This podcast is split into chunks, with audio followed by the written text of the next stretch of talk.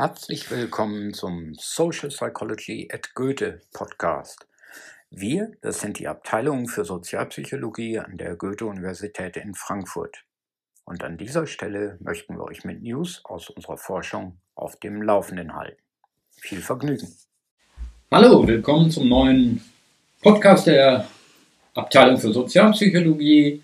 Heute wollen wir uns mit der Corona-Situation beschäftigen und insbesondere die Auswirkungen, die das auf die Lehre an Universitäten hatte. Und dafür spreche ich heute mit der Julia, nämlich einer Psychologiestudentin der Goethe-Universität Frankfurt und auch äh, studentische Hilfskraft der Abteilung Sozialpsychologie und mein Name ist Rolf, Rolf van Dick. Ich bin Leiter der Abteilung für Sozialpsychologie und zwar seit 15 Jahren in Frankfurt und schon viele Jahre vorher auch an anderen Universitäten tätig gewesen. Aber so eine Situation habe ich wirklich auch noch nie erlebt. Und wir wollen uns heute mal fragen, was hat denn funktioniert, was hat nicht so gut funktioniert, wie kann es weitergehen in der Corona-Situation, was Studium und Lehre angeht. Fangen wir mal an, Jule, beschreib doch mal deine Situation. Wie ist es dir einfach ergangen? Wir sind jetzt am Ende des dritten Semesters in Corona. Ja, welche Veranstaltungen hast du überhaupt besucht und wie und wie ging es dir? Genau, ähm, ich muss sagen, zu Beginn habe ich Corona tatsächlich war das Ganze nicht ganz so präsent für mich, weil ich mich so in den Endzügen meines Bachelors befunden habe. Ähm, ich habe nur noch zwei Veranstaltungen überhaupt ähm, belegen müssen. Das waren auch nur, sage ich mal, Seminare, in denen keine Prüfungsleistung war, sondern nur ähm, Referate, die man quasi machen musste. Und das Ganze ist dann halt online, hat das Ganze halt online stattgefunden via Zoom. Ich muss sagen, ich glaube, für Personen, die sehr aufgeregt sind vor Referaten, ist das gar nicht so schlecht, ähm, weil man kann die Videos ausmachen und dadurch, dass die Seminare jetzt auch nicht so, sag ich mal, praxisorientiert waren, sondern eher so ein bisschen theoriegeleitet, war das auch kein Problem. Ähm, wo ich es dann das erste Mal richtig gemerkt habe, war es dann äh, war bei meiner Bachelor-Thesis selbst, weil die hat sich, ähm, sage ich mal, ein bisschen verzögert, ähm, weil meine Zielgruppe, die waren ja Führungskräfte und Mitarbeitende und alle haben sich auf einmal im Homeoffice befunden und da musste ich dann ein bisschen an meinen Hypothesen noch ähm, was umformulieren und ähm, den Fragebogen, der musste ein bisschen angepasst werden und das hat sich dann einfach so ein bisschen verzögert und die Rekrutierung selbst hat auch länger gedauert. Weiß ich jetzt aber nicht, ob es an Corona lag mhm. oder am Fragebogen selbst. Ähm, sodass ich quasi mit dem Master angefangen habe äh, hier äh, für, äh, in Frankfurt und ähm, noch meine Bachelor-Thesis geschrieben habe. Da muss ich sagen, ähm, großer Dank mehr oder weniger an die Uni, dass sie uns ja diesen Aufschub gegeben haben, dass wir quasi eine Verlängerung hatten für die Abgabefrist. Ähm, das hat mir persönlich sehr viel Druck und Stress rausgenommen dass ich statt einem Semester zwei Semester hat, äh, Zeit hatte für die Abgabe der Bachelorarbeit. Auch wenn ich es nicht benötigt habe, war es einfach so ein bisschen, ähm, hat den Stress so ein bisschen rausgenommen. Und ja, und jetzt im Master merke ich Corona enorm, weil es ist natürlich alles wieder neu und es sind wieder sehr viele Veranstaltungen, gerade so jetzt in den ersten zwei Semestern und alles findet virtuell statt.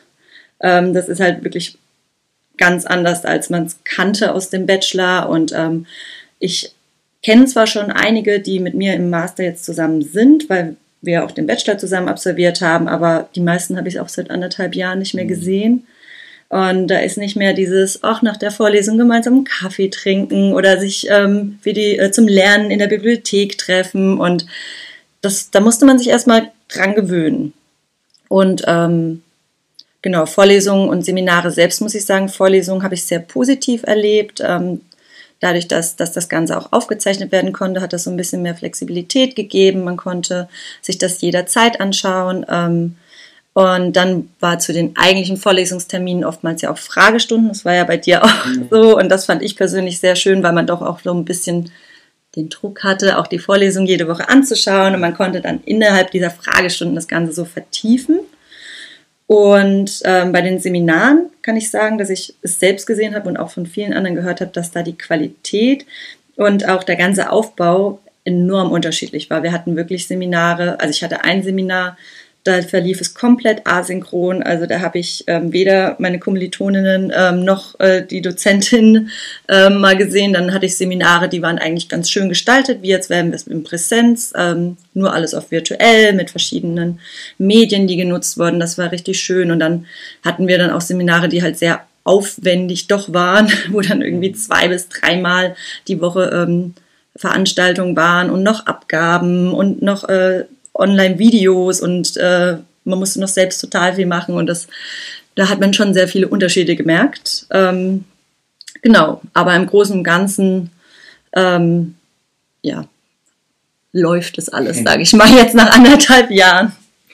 Ja, du sagst Unterschiede, das haben wir natürlich unter den Dozenten auch so ein bisschen gemerkt oder diskutiert und manchmal kam dann so eine E-Mail, wir sollen vielleicht doch etwas die Anforderungen runterschrauben mhm. oder wir sollen die Prüfungsanforderungen auch an Corona anpassen. Ich fand das gar nicht so einfach, mir da irgendwas aus dem Ärmel zu schütteln.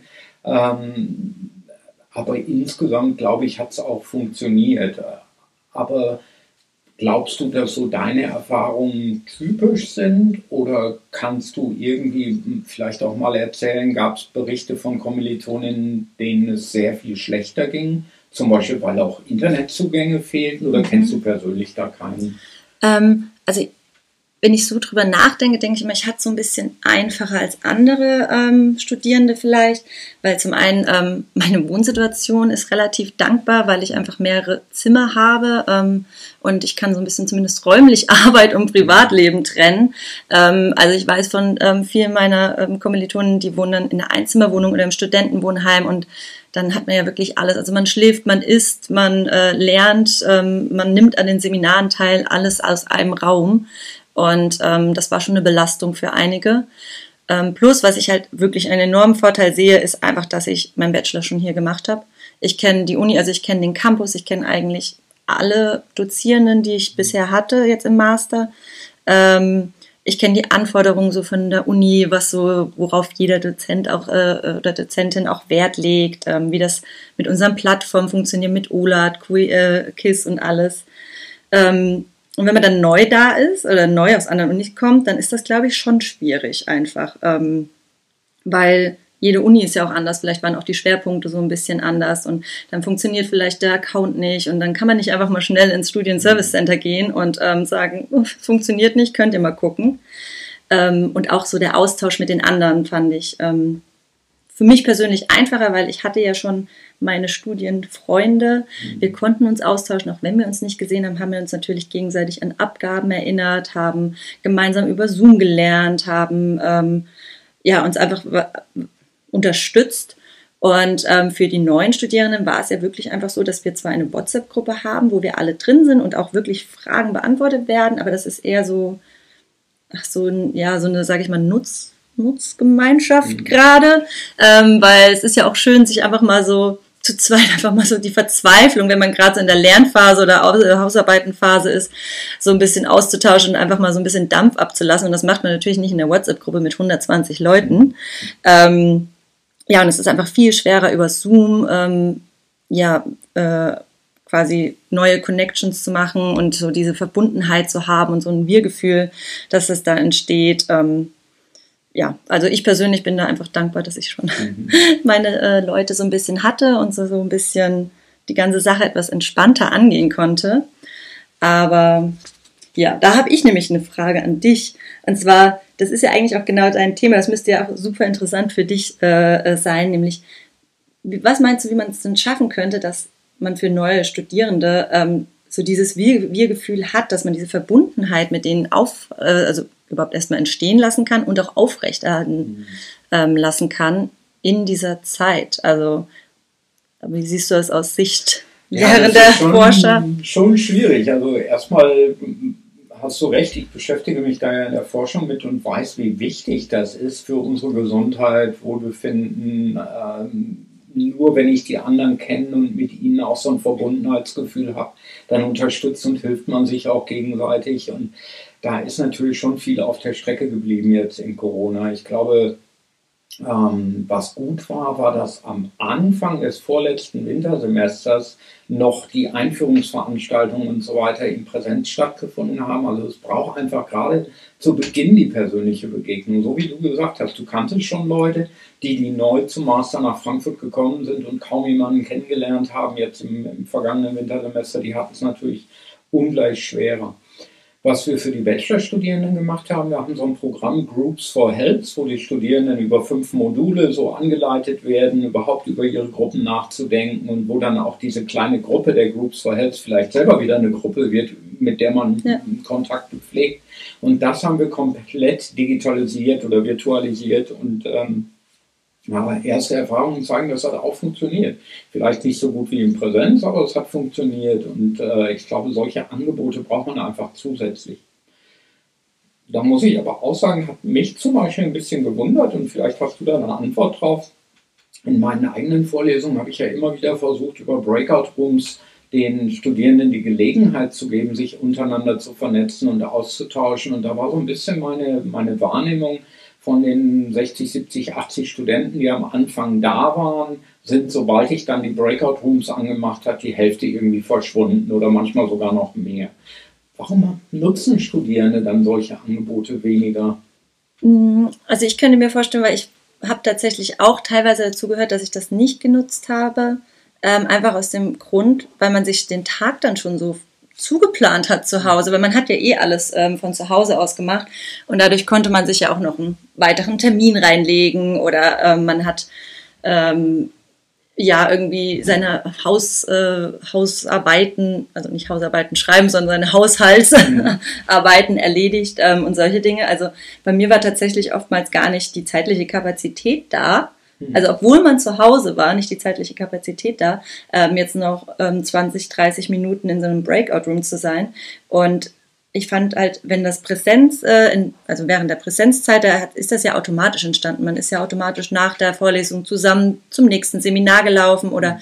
man musste ja erst nochmal nach Hause fahren und da könnte man vorher sagen, ja, lass doch noch einen Kaffee trinken. Mhm. Ähm, und ich glaube, es ist einfach diese Distanz ist ja da einfach da, diese räumliche Distanz, das ist einfach sehr viel, also dass es das einfach schwerer macht, sich so zu connecten und dann hat man ja auch, man sieht sich nur auf dem Bildschirm, ähm, dann spricht der eine, dann spricht der andere und dann ist es vielleicht, oder gar keiner spricht und dann ist eine total komische Stimmung da. Ähm, ja, also das, das sehe ich als Schwierigkeiten von diesen Breakout Rooms, obwohl ich sehr gut finde, dass man es macht. Und ich finde es auch wichtig, dass man da irgendwie was macht, weil ähm, ich weiß nicht, das ist ja sonst einfach wirklich schwierig, ähm, sich so untereinander kennenzulernen und ähm, dann kommen ja, wie gesagt, auch noch technische Schwierigkeiten dazu und viele andere Dinge. Ich weiß nicht, was ist denn aus Sicht äh, des Dozierenden, sage ich mal, was kamen da für Schwierigkeiten auf? Oder wie waren da die letzten anderthalb Jahre? Das kriegen wir ja als Studierende gar nicht so mit, was so hinter den Kulissen passiert, sage ich mal. Wir kriegen das dann nur während der Vorlesung mit und da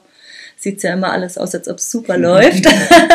Aber was passiert denn da hinten dran? Ja, ach, bei uns war natürlich vor allem die Unsicherheit. Wir wussten ja manchmal bis wenige Tage oder Wochen vor Semesterbeginn nicht, wie, wie müssen wir es machen, wie können wir es machen. Äh, und da muss ich auch sagen, da ist niemand schuld daran. Ich war ja selber bis vor einiger Zeit äh, Vizepräsident und war mit beteiligt an diesen Griechenstabssitzungen, wo wir überlegt haben, machen wir die Uni wieder auf oder teilweise auf. Und da wussten wir selber natürlich nicht und waren abhängig davon, wie das Ministerium zum Beispiel entscheidet, äh, welche Gruppengrößen sind zulässig und so weiter.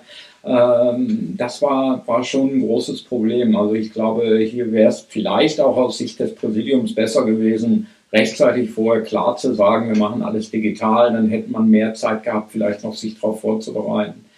Naja, technische Schwierigkeiten waren bei uns natürlich genauso. Nicht jeder Prof ist automatisch ein Zauberer am Zoom oder Big Blue Button oder sowas. Äh, und, und äh, wir hatten auch damit zu kämpfen, dass das eine oder andere nicht funktioniert ist. Da war ich immer ganz dankbar, wenn ich mal einen Studierenden hatte, der mir sagte, ah, Sie müssen auf den und den Knopf drücken, dann müsste die Präsentation im richtigen Modus abgespielt werden. Dass ähm, meiner gesprochen hat, auch während des Zooms, ne? daran kann ich mich auch erinnern. Nee, das war schon ganz ähm, eine, eine interessante Erfahrung. Was bei mir der Vorteil war, ich nehme seit ungefähr zehn Jahren ja jede Vorlesung auf. Das funktioniert ja mittlerweile auch bei uns in den, zumindest in den großen Hörsälen, praktisch ohne großen Aufwand und auf Knopfdruck. Äh, und deshalb konnte ich jetzt einfach die, auf die Videos zurückgreifen, habe den Studierenden gesagt, ihr könnt euch asynchron mit dem Material vorbereiten und die Zeit, die ich eigentlich für die Vorlesung nehme, biete ich so eine erweiterte Sprechstunde in, in Zoom an. Das haben auch viele genutzt und ich fand das auch ganz toll. Also da habe ich dann auch teilweise Feedback bekommen, ob irgendwas verstanden wurde oder nicht verstanden wurde und, und ja, wie die Situation auch für die Studierenden ist oder war. Ich fand das, fand das sehr gut und ich kann mir vorstellen, dass das für andere Dozentinnen, die zum Beispiel noch keine Erfahrung mit Vorlesungsaufzeichnungen hatten, auch nochmal eine größere Hürde war, mehr Zeit in Anspruch genommen hat. Und das, was du vorhin gesagt hast, dass man sich zwischen zwei Vorlesungen irgendwie mit jemandem trifft und von einem Raum zum anderen läuft oder mal einen Kaffee trinkt, das hat uns natürlich genauso gefehlt. Also wir als Dozierende hatten ja auch keine Kontakte untereinander. Und ich fand auch die enge Taktung durch die Virtualität so problematisch. Also wenn man zu Hause im Arbeitszimmer sitzt und hat von 8 bis 9 und 9 bis 11 und 12 bis 1 durchgetaktet irgendwelche Meetings. Ähm, da geht es einem natürlich auch persönlich nicht ganz so gut, kriegt vielleicht Rückenschmerzen oder fühlt sich ein bisschen einsam, äh, weil allein diese Wegezeiten fehlen und dass mal in der Kaffeeküche zehn Minuten mit jemandem schwätzen ja. einem wirklich fehlt. Ja, ja das habe ich auch gemerkt. Also ich habe so diese Vor- und Nachteile ähm, dieses ähm, von zu Hause aus arbeiten oder studieren ähm, gemerkt, weil organisatorisch hat das dann auf einmal bei mir super funktioniert, weil, wie du sagst, man konnte da noch den Termin und da noch, weil man eben nicht diese Wegzeit noch einplanen musste. Und da war es viel einfacher, ähm, auch, sag ich mal, mehr Seminare unterzubekommen. Ähm, und habe vielleicht sogar ein bisschen was früher gemacht oder ähm, ich mache zum Beispiel noch nebenbei ja auch mein Praktikum ähm, jetzt noch ähm, semesterbegleitend und das klappt natürlich alles äh, super, weil ich es von zu Hause aus mache. Also so dieses ganze Organisatorische äh, organisatorische und das ganze Time, finde ich, klappt schon besser. Aber ähm, wo ich so zum Beispiel auch Probleme hatte, war ähm, an mir selbst, mich zu motivieren, dass ich gemerkt habe, dann, ähm, dann auch, dass es mir total schwer fällt, mich selbst zu motivieren oder auch zu konzentrieren und dass die Aufmerksamkeit einfach sehr, sehr schnell abgedriftet ist, gerade wenn man auf so einen Bildschirm staut, äh, schaut für mehrere Stunden, weil ich meine Vorlesung 90 Minuten, das finde ich, kriegt man an sich noch hin, aber wenn man dann doch wieder so ein Blog-Seminar hat, in dem man drei Tage ähm, auf dem Bildschirm starrt und ähm, vielleicht noch im Endeffekt muss nicht mal die Kamera an sein, dann, dann ist man ja eh eigentlich abwesend, also dann driftet man total schnell ab und ähm, kann nebenbei echt noch andere Sachen machen. Und mir ist es echt schwer gefallen, meine Aufmerksamkeit zu, zu halten und dann auch teilweise mich, wie gesagt, zu motivieren, weil ich immer sehr gerne in die Uni gegangen bin zum Lernen und um meine Hausarbeiten zu schreiben. Und dann ist man in die Bib gegangen und ähm, ja, und jetzt zu Hause, da kann man ja immer vieles anderes noch machen. Ne? So, die Wäsche muss gemacht werden, eingekauft werden muss. Ähm, keine Ahnung, also Hausarbeiten schreiben ist bei mir persönlich eh immer eher so, ich, ich mache lieber, ich lerne lieber für Klausuren. Deswegen da kann ich mir ganz viele Aufgaben suchen, die ich zuerst machen kann, bevor ich tatsächlich anfange. Ähm, und bin super im Prokrastinieren geworden zu Hause. Also da vermisse ich die Uni, Uni schon sehr. Also ich weiß nicht, Hast du denn für mich einen Tipp? Also du hast jetzt mehrere Semester, viele verschiedene Dozierenden und, und Seminarformen gehabt. Nehmen wir mal an, der Worst Case, wir haben im Wintersemester doch wieder geschlossene Hörsäle. Was kann ich in der Vorlesung tun, damit sie online für Studierende attraktiv ist? Was hat bei anderen vielleicht auch besonders gut funktioniert? Ähm, also was ich super finde, ist, wenn man es doch interaktiv gestaltet wenn das nicht einfach ähm, eine stumpfe quasi Frontalunterricht ähm, ist. Ich weiß, es ist schwerer, gerade via Zoom habe ich oftmals das Gefühl gehabt, dass sich doch niemand zu Wort gemeldet hat, wenn man mal eine Frage gestellt hat oder so. Aber was du ja letztes, also bei mir quasi jetzt letztes Semester in Organisationspsychologie schon gemacht hast, ist ja auch, dass wir in diesen Fragestunden auch Fragebögen zusammen gemacht haben, bearbeitet haben, dass wir auch äh, da schon in Breakout Rooms gegangen sind. Ähm, äh, und quasi das so ein bisschen praktischer das Ganze war. Und das ähm, hilft mir persönlich äh, als Studierende ähm, die Aufmerksamkeit zu halten. Und ähm, was ich auch super fand in einem letzten Seminar war das, da sind wir wirklich ähm, auch sehr oft während der ähm, Seminarzeiten in Breakout Rooms gegangen und haben gemeinsam Aufgaben bearbeitet. Mhm. Das war dann, ähm, weil du hast ja erzählt, du hast am Ende diese Breakout mhm. Rooms offen gehalten da war halt dann vielleicht auch kein Gesprächsthema oder irgendwas gerade da, aber wenn man eine gemeinsame Aufgabe hat, an der man arbeitet, ähm, oder einfach irgendwas, worüber man diskutieren kann, dann kommt man ja automatisch ins Gespräch. Und ähm, dass man das einfach vielleicht auch ähm, so zwischendurch mal macht, hier mal fünf Minuten, ähm, jetzt dürft ihr mal in die Breakout Room gehen, äh, diskutiert doch mal, wie seht ihr das? Ähm, oder ja, einfach äh, die eine Seite soll pro, die andere Seite soll kontra sein und danach treffen wir uns mal wieder und danach machen wir mal eine Diskussion im Plenum oder so. So was Interaktives finde ich, glaube ich, wär, also ist schon hilfreich, wenn man die ganze Zeit nur vorm Bildschirm sitzt. Das ist eine gute Idee, ja. ja. Und was würdest du denn, nehmen wir mal an, Corona ist vorbei und wir haben spätestens nächstes Sommersemester wieder alle Möglichkeiten. Gibt es irgendwas, wo du sagen würdest, das hat aber im digitalen Raum viel besser funktioniert als, als offline oder on campus? Mhm. Also gibt es irgendwas, was man beibehalten müsste? Ich finde tatsächlich, im Allgemeinen kann man das Virtuelle auch beibehalten, aber als Option, dass man, ähm, also ich fände persönlich, ähm, wenn das Ganze so ein bisschen gemischt wäre, so dass man als äh, Studierende die Wahl hat, möchte ich ein virtuelles Seminar oder möchte ich äh, ein ähm, Präsenzseminar machen, ähm, fände ich super, weil ich meine, wir haben Mütter, Väter, wir haben Leute mit Vollzeitjobs oder vielleicht auch jemand, der jemand zu Hause hat, der gepflegt werden muss. Und für die ist es natürlich sehr viel einfacher, das virtuell zu machen. Ähm, oder auch, was ich ja oft schon gehört habe von Kommilitonen, ist, wenn man ein Auslandssemester machen äh, möchte, muss man meistens noch ein Semester hinten dranhängen, weil viele Seminare und Vorlesungen da nicht anerkannt werden. Und wenn ich dann aber die Möglichkeit hätte, an meinen Seminaren hier virtuell teilzunehmen, um meine Prüfungsleistung zu absolvieren, dann ähm, würde mir das ja natürlich auch die Option Ausland so ein bisschen ähm, offener halten und ein bisschen auch attraktiver vielleicht machen. Ich meine, viele haben, äh, also finden das attraktiv, aber für manche ist es ja doch so, dass sie sagen, boah, jetzt noch ein halbes Jahr dranhängen möchte ich jetzt auch nicht unbedingt. Ähm, deswegen finde ich persönlich so ein bisschen diese, diese Qual der Wahl, dass man sagen könnte, ich möchte lieber virtuell oder lieber ähm, Präsenz. Und ähm, was ich auch super finde, ist halt, wie du gesagt hast, dass es angefangen hat, dass ähm, die Vorlesungen aufgenommen wurden, weil das war vorher nicht. Ich weiß, dass es bei dir so war und ich weiß auch noch ein, zwei andere Module, wo das gemacht wurde und ich war schon immer begeistert davon, weil man einfach so ein bisschen mehr Flexibilität hat und ich tatsächlich auch gerne damit lerne. Also ich schaue mir die wirklich in der Lernphase dann auch noch ein paar Mal an und ähm, für mich, also für mich ist das echt so ein richtiges Goodie.